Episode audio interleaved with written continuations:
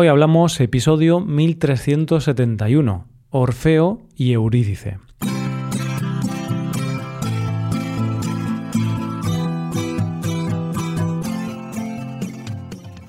Bienvenido a Hoy Hablamos, el podcast para aprender español cada día.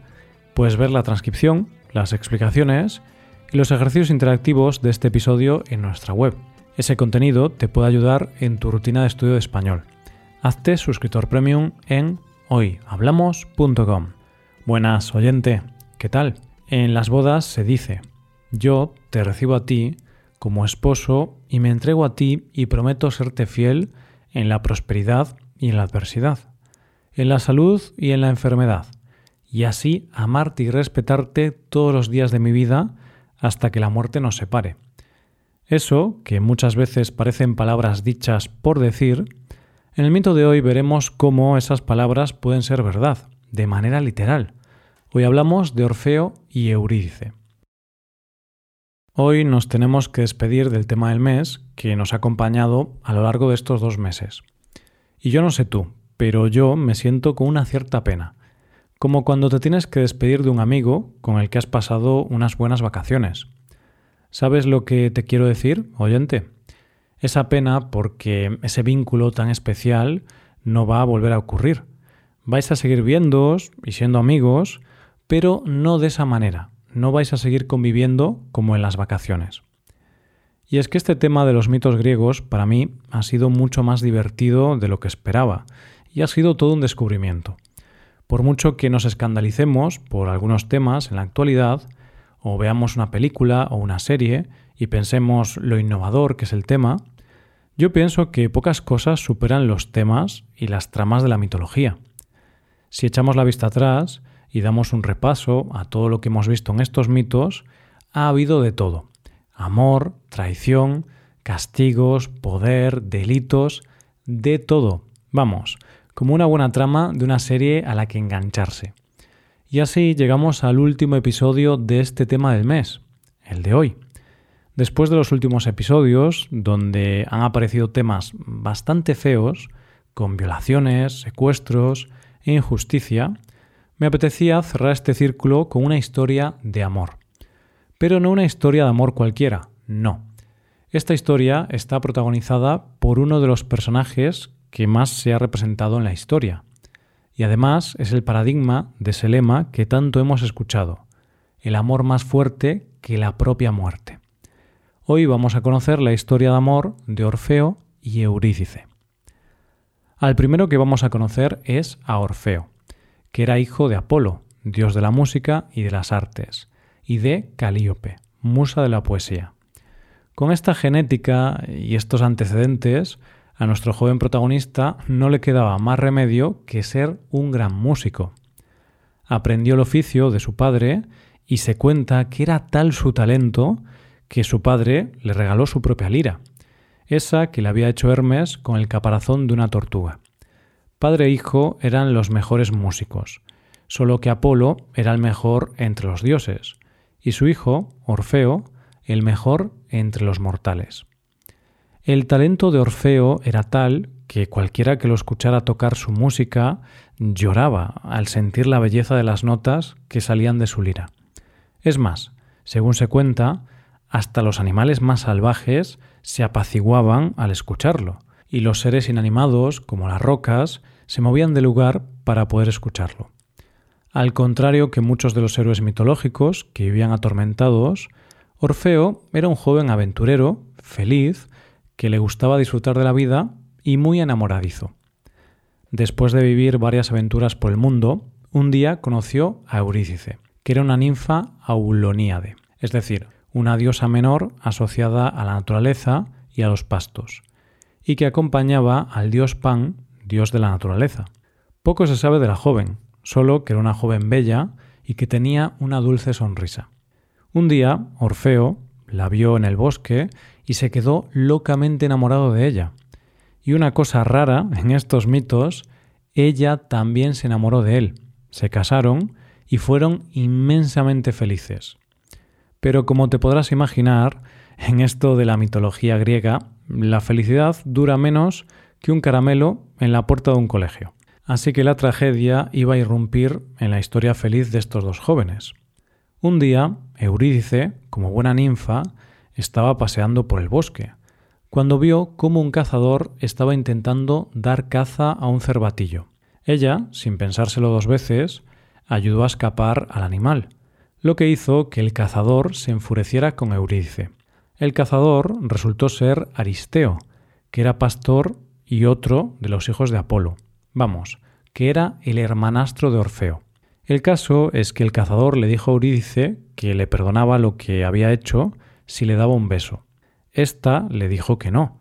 Era feliz con su marido y no quería poner en peligro toda la felicidad que habían construido juntos. Y como ya sabemos, estos hombres de la mitología griega no aceptaban un no por respuesta, así que la intentó forzar y ella huyó.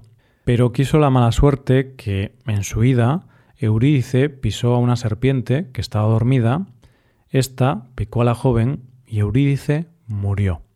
Orfeo, cuando supo la muerte de su amada, entró en una profunda tristeza y tocaba las canciones más tristes que se habían escuchado jamás. Tal era la pena que tenía Orfeo y la tristeza de sus melodías que todos los dioses y ninfas fueron llorando hasta donde estaba él, y le dijeron que sólo podía hacer una cosa. ¿Qué cosa? Bajar al inframundo y rescatar a su amada. Pero no era tarea fácil, nadie sale del inframundo. De esta manera, nuestro protagonista baja al inframundo, y allí se encuentra, en primer lugar, al barquero Caronte, que era el único que podía atravesar el río Estigia con su barca. Orfeo es consciente de que es la única manera de llegar hasta el lugar donde está su amada, así que le pide por favor que le lleve. Pero el barquero se niega, ya que no quiere que el dios Hades lo castigue. Sin embargo, Orfeo cuenta con un arma secreta, su música. De esa forma, se puso a tocar su música y el barquero no pudo negarse. Pero aún quedaba otro obstáculo antes de llegar hasta Eurídice. Tenía que convencer al perro de tres cabezas, que cuestionaba las puertas del inframundo, Cerbero, que le dejara pasar. Una vez más, la música amansa a las fieras, nunca mejor dicho, y Cerbero le dejó pasar. Gracias a su música, Orfeo consigue llegar ante una vieja conocida nuestra, oyente. ¿Quién? Perséfone, la diosa del inframundo y esposa de Hades.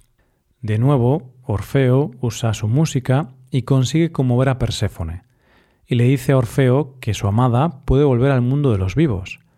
Pero no es tan sencillo, no, le pone una condición. ¿Cuál? Durante el camino que los llevaría al mundo de los vivos, Orfeo debía ir delante y Eurídice detrás, y bajo ningún concepto Orfeo podía darse la vuelta para mirar atrás hasta que la luz del sol los cubriera por completo, es decir, cuando estuvieran fuera del inframundo totalmente. Una vez que Orfeo estuvo fuera, no se fiaba de lo que le habían dicho y decidió mirar hacia atrás. En ese momento, Eurídice, su amada, aún tenía un pie que no estaba cubierto por el sol, y eso bastó para incumplir la condición, por lo que Eurídice se desvaneció para siempre, y nunca más pudieron reunirse los dos enamorados. Desesperado, Orfeo nunca más pudo cantar música feliz, solo tocaba canciones tan tristes que los dioses lloraban solo de oírlas. Nuestro joven protagonista estaba muerto en vida sin su amor, y se limitaba a vivir esperando la muerte. Entonces las vacantes, que eran mujeres griegas, adoradoras del dios Baco, se enamoraron de él y trataron de seducirlo.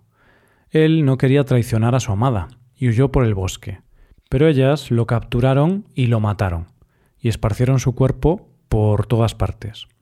Eso sí, su cabeza fue por las aguas, y se dice que cantaba todavía sin cuerpo, y donde finalmente se posó se construyó un santuario.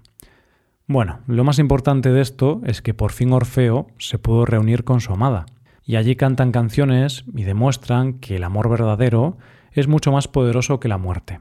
Evidentemente, la primera conclusión que sacamos de este mito es el amor que va más allá de la muerte, el amor eterno. Es un tema que nos encontramos a partir de ese momento en muchos textos, como puede ser el ejemplo de Romeo y Julieta. El amor como el sentimiento más poderoso, ese que hace que los amados se enfrenten a todo.